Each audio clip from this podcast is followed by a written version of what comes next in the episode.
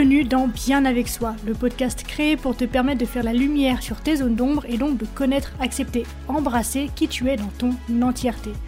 Ce voyage en toi que je te propose est la promesse de vivre une plénitude émotionnelle ineffable et la liberté absolue d'être qui tu es.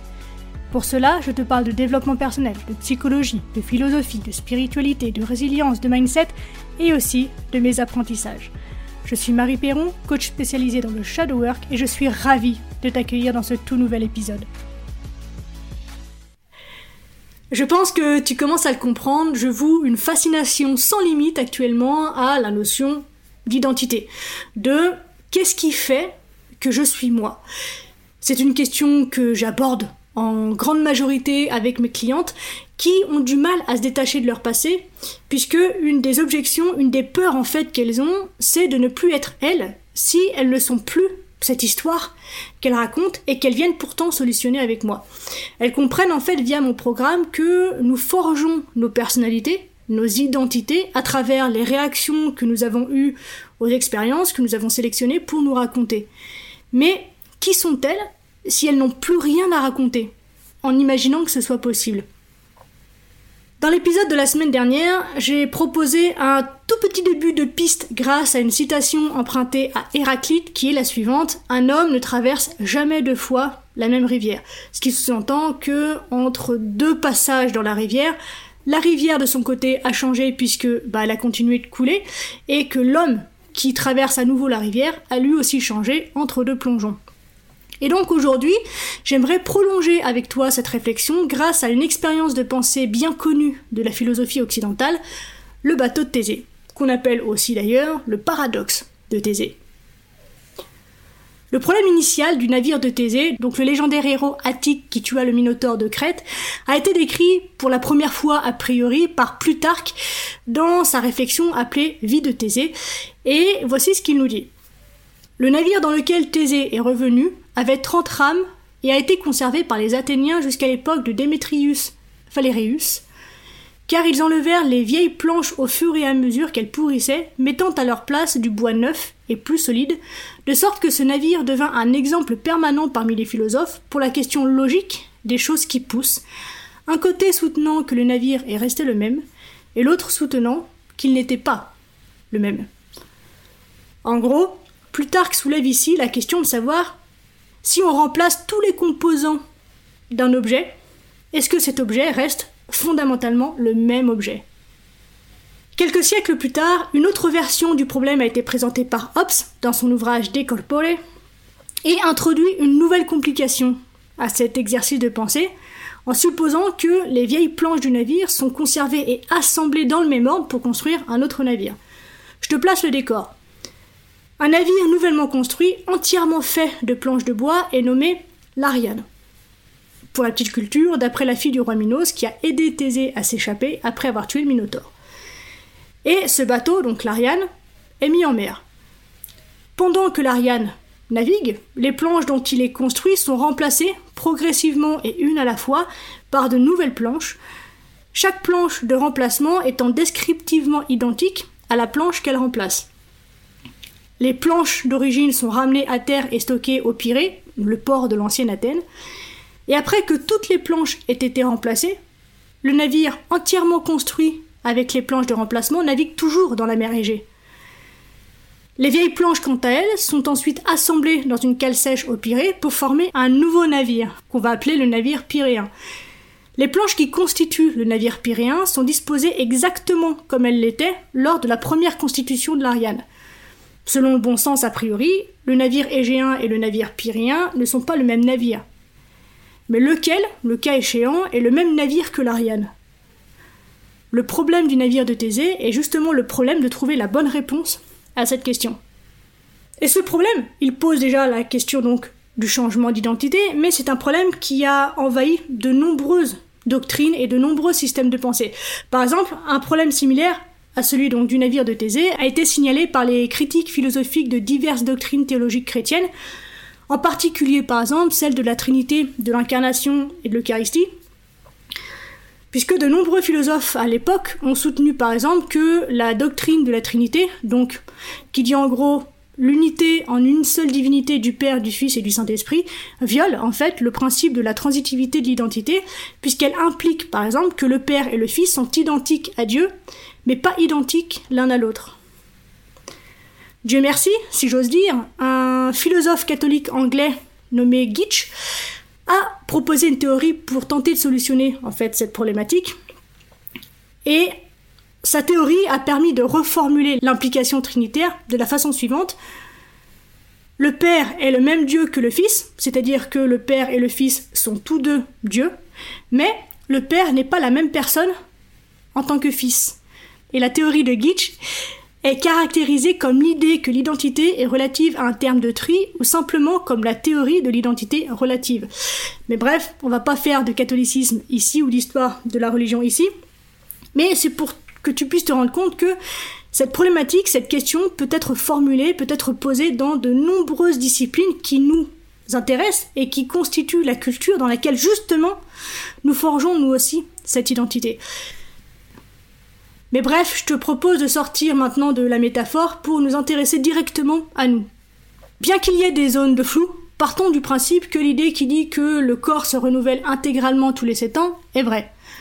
À l'instar du bateau de Thésée, toutes mes planches sont changées tous les 7 ans. Par planche, j'entends par exemple cellule. Résumons l'histoire à ça pour une facilité d'explication et d'imagination. Dans une vie donc, nous mourrons toutes et tous plusieurs fois. Au moins sur ce plan-là. Et d'ailleurs, poussons le truc un peu plus loin, pas que sur le plan cellulaire justement, sur le plan psychique, aussi sur le plan de la carrière, sur le plan biologique, sur le plan mental. Je ne suis pas celle que j'étais à 5 ans et je ne suis pas celle que je serai à 60 ans et pourtant ces trois versions de moi, puisque j'inclus celle que je suis aujourd'hui, sont toutes des versions de moi. Mais est-ce qu'il y a une version qui est plus moi que moi? Les épreuves de vie les changements d'environnement ont une influence sur mes valeurs, sur mes perceptions, sur ma qualité de présence, sur la façon dont je vais interpréter la vie, sur la façon dont je vais interagir avec la vie. Et poussons le truc encore un peu plus loin, imaginons que je bénéficie d'une grève d'organes. Comme pour le bateau de Thésée, une planche a été changée. Est-ce que je suis toujours autant moi qu'avant? Et poussons le truc encore plus loin. Imaginons que on fasse un clonage de ma personne.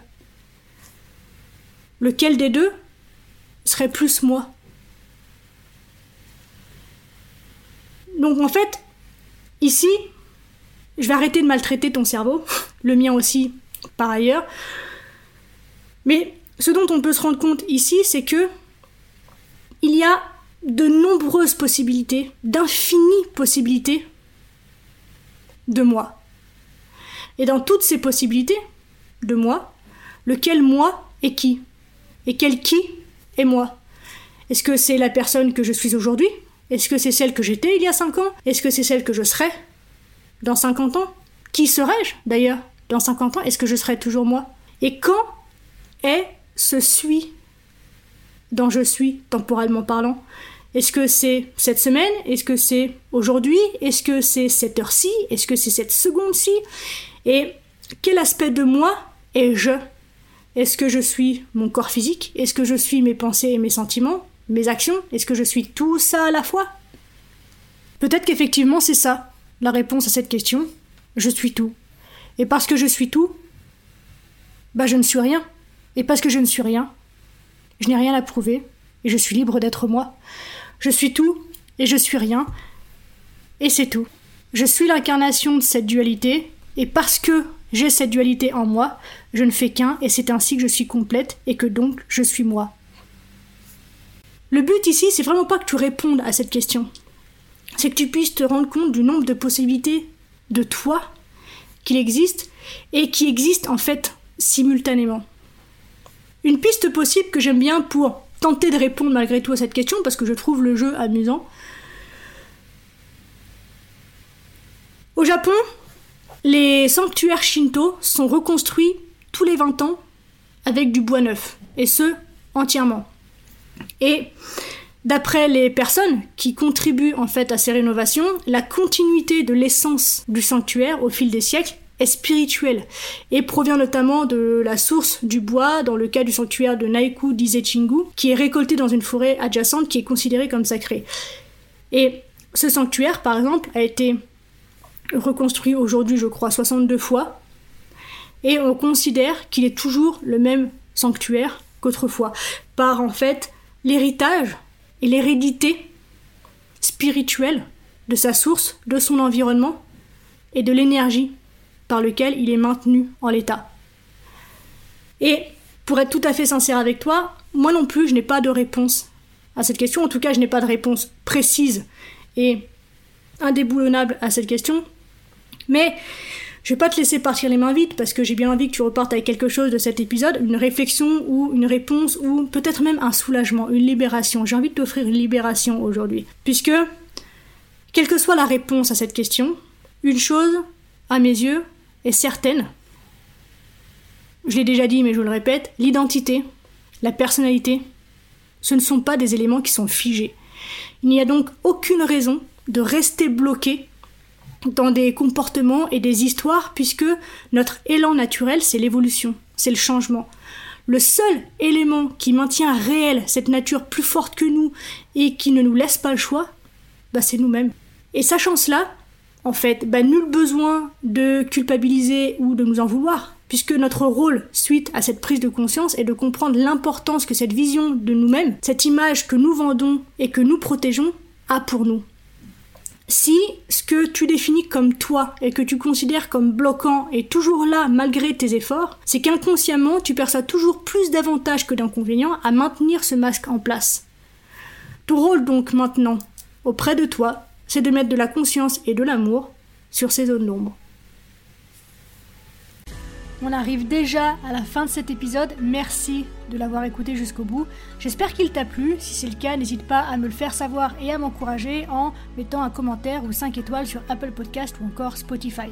Les témoignages, les interactions, ça aide simplement à mettre le contenu en avant et donc à agrandir la communauté et c'est vraiment super important pour moi donc merci pour ta contribution. Dernière chose, si tu as envie de me poser des questions, d'interagir avec moi ou de me soumettre des sujets que tu aimerais que j'évoque dans ce podcast, eh bien n'hésite pas à me le faire savoir en privé sur Instagram, le lien se trouve dans la description. On se retrouve très vite dans un tout nouvel épisode, d'ici là bien sûr, prends soin de toi, sois reconnaissant envers la vie et surtout n'oublie jamais que tu es la personne la plus importante de ta vie et que de ce fait, tu mérites ce qu'il y a de meilleur. Je nous aime, à la.